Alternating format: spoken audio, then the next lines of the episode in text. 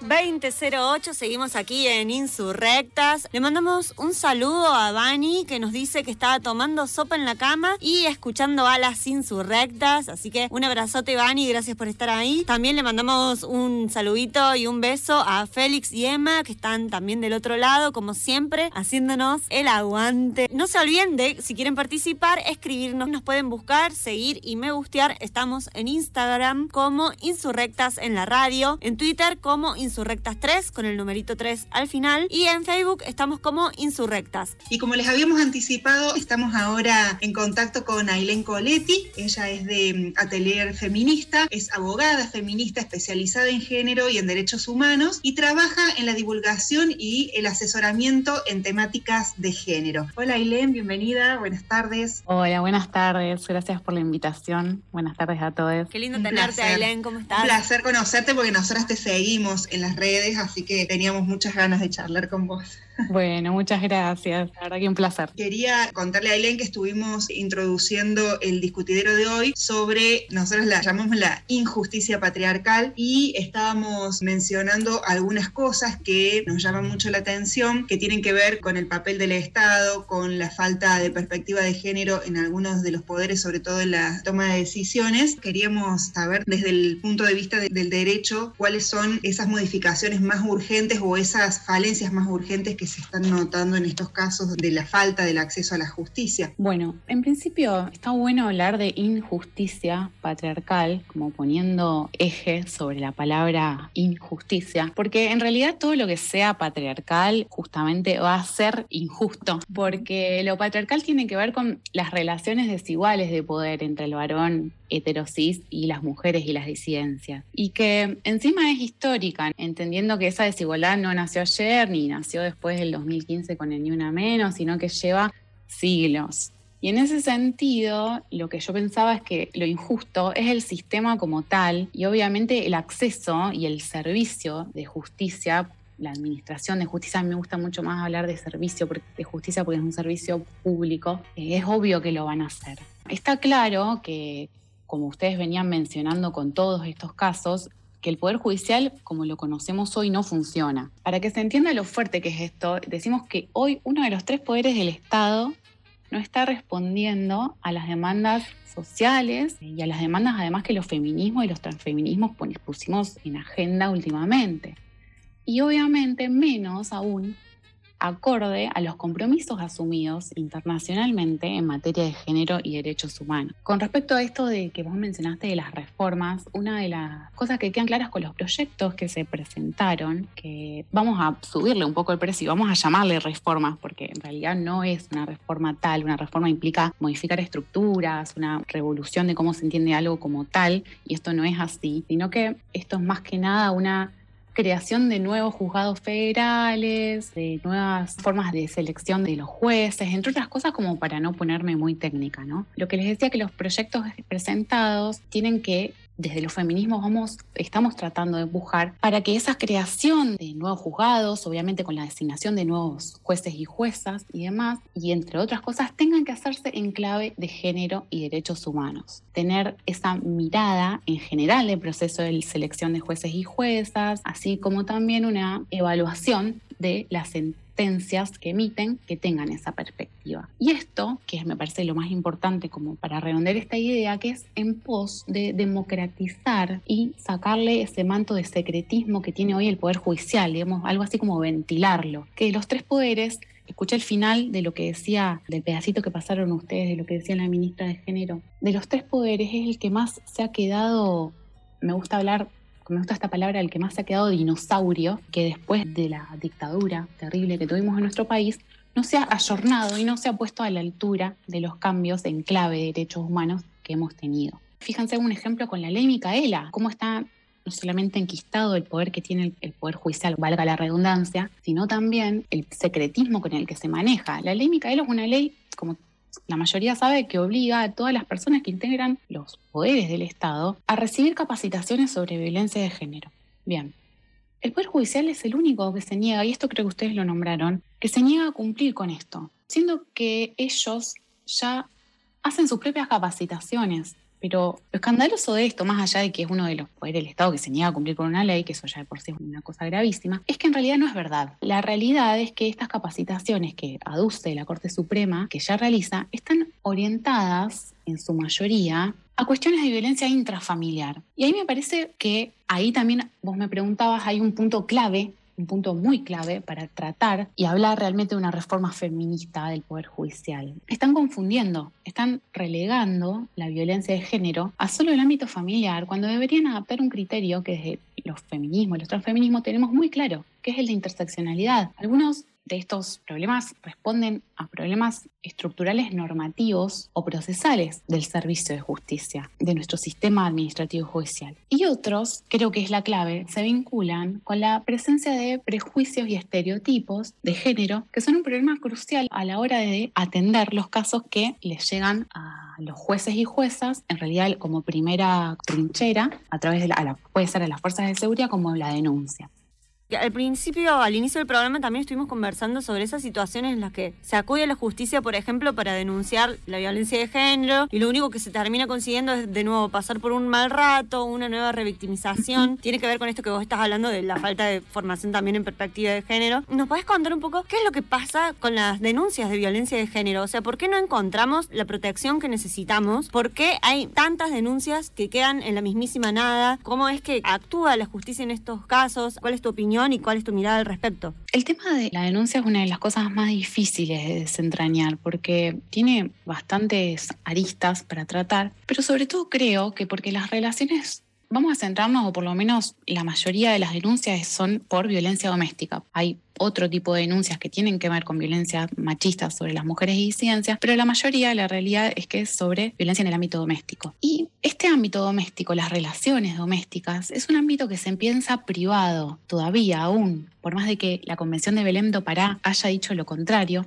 es un ámbito que se piensa privado y uno de los más cargados de estereotipos. Estos estereotipos producen que al momento de la denuncia, muchas mujeres se encuentran en un ambiente realmente hostil, realmente de discriminación y realmente plagado de estereotipos y mandatos de género. Entonces, la mujer está denunciando, si es que le toma la denuncia, primero, y ve que por ahí le piden que el relato se centre en detalles morbosos, se hacen comentarios plagados de prejuicios, no le habilitan un lugar cómodo y tranquilo para realizar la denuncia, para explayar su discurso como por ley está en su derecho ve, se ve que hay una minimización del hecho y su calificación de, entre comillas, pasional, se le fue la mano, comentarios de ese tipo, quiero decir, problemas de pareja y demás. También nos encontramos con que hay una falsa asunción de los deberes conyugales. Y digo esto porque hay innumerables casos en donde se va a denunciar a la comisaría que fue víctima de abuso sexual por su pareja y no se la quieren tomar porque para ellos no configura un delito, o sea, apelando a una cosa que es viejísima que se llama deber conyugal, digamos, la obligación de la mujer de tener relaciones sexuales con su pareja, marido, novio, el que sea. Aún así, en este contexto, si logra dar curso a la denuncia, muchos jueces y juezas han fallado con este mismo argumento. Entonces, ahí también hay todo una realidad en donde se va generando un descreimiento de la justicia. Bueno, en cuanto a la denuncia, la desconfianza la versión de la víctima, el tratamiento de estos estereotipos que yo les digo de que la mujer es fabuladora, loca, mentirosa, exagerada, actitudes hostiles realmente que culpabilizan además a la víctima o a su familia otra cosa en razón de su estilo de vida, la ropa que usa. Bueno, se encuentra con un montón de estas cuestiones en donde es muy difícil llegar a denunciar. ¿Y esto a qué responde? A que todavía dentro de los operadores de justicia y las fuerzas de seguridad está encarnada esa violencia simbólica. Que bueno, desde el atelier, una de las cosas que apunto a desmembrar, a deconstruir, la violencia simbólica del día a día con la que nos encontramos y que es la más difícil de ver porque está 100% naturalizada, y una vez encima vista, eh, la más difícil de construir y desentrañar. Entonces, lo que pasa con las denuncias, según mi análisis, es que pareciera que no hay una mirada de envergadura y de realmente de percepción del peligro que está corriendo la denunciante. Esa violencia simbólica hace que las fuerzas de seguridad, que generalmente son las primeras que reciben como primer anoticiamiento de los hechos, la primera denuncia, son las que están plagadas, tanto en su formación como en su actuación, de estereotipos de género que hacen justamente que le hacen muy imposible a la víctima dar curso a una denuncia. Y después también tenemos lo que es la ruta crítica el paseo por oficina tal, porque el juzgado está cerrado, porque abre el lunes. Bueno, una de estas cosas le pasó lamentablemente a Úrsula cuando hizo una de las primeras denuncias, ¿no? La comisaría no abre, no, está abierta o no, no te puede atender nadie, vuelve el lunes. Realmente una locura. Entonces, esta falta de percepción del real peligro que implica para una mujer llegar a realizar una denuncia es lo que estaría, una de las cosas que estaría, a mi entender, faltando en las fuerzas de seguridad y en los operadores de justicia. También teniendo en cuenta que es muy difícil llegar a esa instancia de hacer la denuncia. La mujer, el sujeto feminizado, tuvo que recorrer un camino muy difícil para llegar ahí. Asumirse como víctima, sabiendo que corre peligro, además está decir si tiene familiares a cargo. Y sobre todo, esto que hablo de la percepción del peligro de las fuerzas de seguridad o los operadores de justicia, está porque la denuncia por violencia de género no es una denuncia común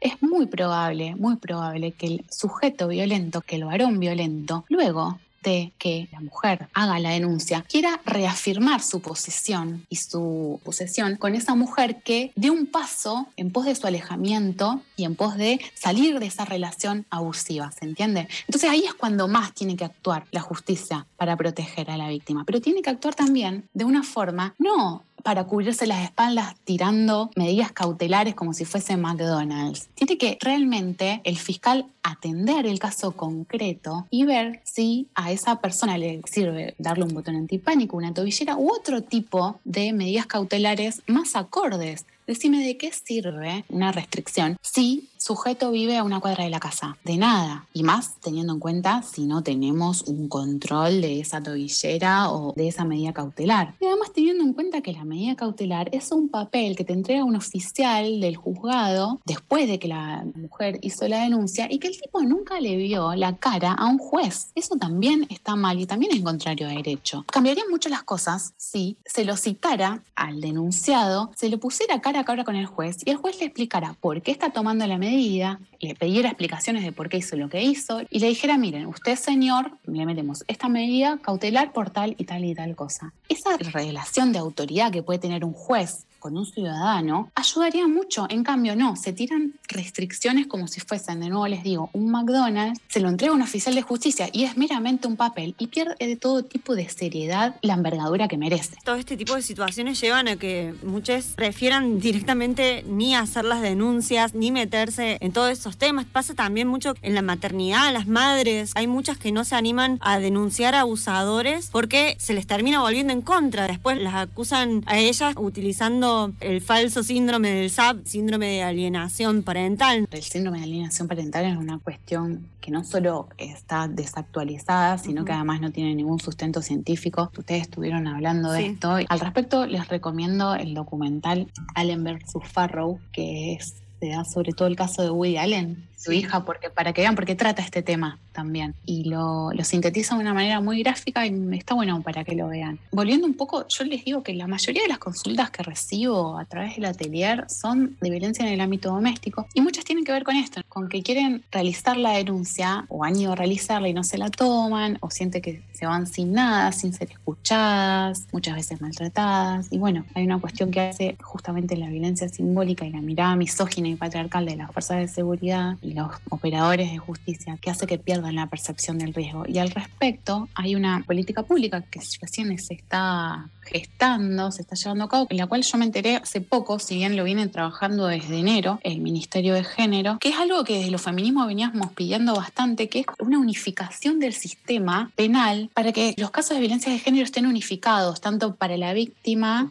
como para el victimario. Es decir, que si vos vas a una comisaría o una fiscalía a denunciar a un varón por violencia de género y ese mismo varón en otras jurisdicciones tuvo denuncias similares, bueno, antes no antes lo que está pasando ahora porque recién se está implementando, empezando a implementar esto, es que no les salía en el sistema que el tipo tenía un montón de otras denuncias, a lo mejor en la misma jurisdicción, pero en otros efectores, en otras fiscalías o en, otros, en otras comisarías o en otras jurisdicciones. ¿Y qué pasa? Al unificar esto, lo que se va a poder ver es la cantidad de denuncias que puede tener una misma persona o también la cantidad de denuncias que ha hecho una misma persona al respecto en materia de violencia de género. Y al ver esto, los operadores de justicia pueden darle cierta envergadura a la situación. No, no queda en el hecho aislado y después pasa al fiscal y después al juez y trata esta cuestión como un hecho aislado y de ahí también que terminen tomando medidas desacertadas al no ver lo holístico de la situación. Lo que no significa que por tener una sola denuncia no sea importante, pero sí, por supuesto, unificando los casos, tomaría otra dimensión, como bien mencionaste, por ejemplo, el caso de Úrsula recién, que ya tenía denuncias previas el desde ya,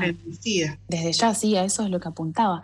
Además, teniendo en cuenta que para ponerle una cautelar al tipo, a veces los jueces son medios reacios con la primera denuncia hacerlo y una cuestión, un listado de varias denuncias también ayudaría a que vean una situación. No quiero decir por lo tanto que por solo una no se agrave el asunto. Pero muchas de las consultas que estoy teniendo es que ya lo denunció 10.000 veces, ya me enteré que con su ex había pasado lo mismo y demás, entonces si el tipo tiene 10 denuncias, este sistema ayudaría un montón para que ver, porque bueno, una de las cosas que tienen los violentos es que no, porque cambien de pareja o cambien de domicilio o de lo que sea, van a seguir teniendo estas actitudes. ¿Qué pasa con el acceso a la justicia? Te rebotan una denuncia o que hay que hacer un montón de cosas, terminás desistiendo de eso. La importancia de actuar desde los territorios y desde el feminismo popular. Nada se puede construir si no es desde las bases y que debe ser incluido también para que no haya tanta diferencia en el acceso a la justicia, en este caso, al momento de intentar hacer una denuncia por violencia de género. Desde ya, desde los feminismos nos tenemos que plantear realmente qué tipo de reforma queremos pelear. Tenemos que pensar si queremos aportar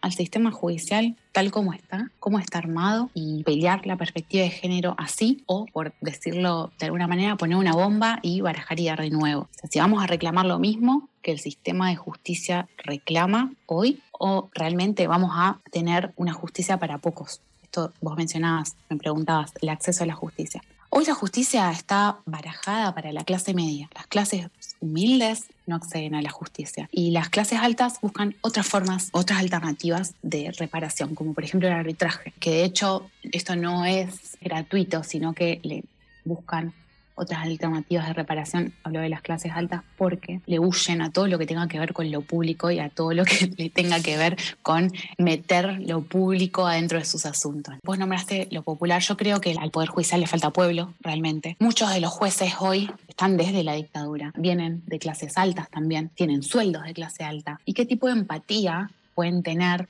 los que necesitan acceder a tribunales, que son las clases bajas, bueno, si llegan a acceder, esto es lo que les digo, y las clases medias. Por eso les decía, ¿qué vamos a pelear desde los, desde los feminismos? ¿Cuál es la reforma feminista que queremos? Si queremos una reforma de barajar y dar de nuevo, o si vamos a seguir de alguna forma en esta justicia como está barajada, vamos a tener condenas de prisión a los victimarios, vamos a seguir viendo en los pasillos a gente humilde, vamos a seguir sosteniendo el caso concreto sin una mirada holística. ¿Estamos realmente dispuestos a seguir sosteniendo que la única forma de responsabilidad y sanción es el castigo, tanto con una medida de prisión o con una reparación económica, dejando de lado otras dimensiones de reparación? Vamos a decir hoy día que el problema sigue siendo de víctimas y de victimarios solamente, que no es mucho más general, que implica múltiples dimensiones. Esa es una situación, un debate que tenemos que dar cuando estamos empezando hoy a hablar de reforma feminista de la justicia, que realmente hace unos meses ni siquiera se hablaba. La oportunidad que estos proyectos de ley presentados por el Ejecutivo para modificar algunas cosas de la justicia federal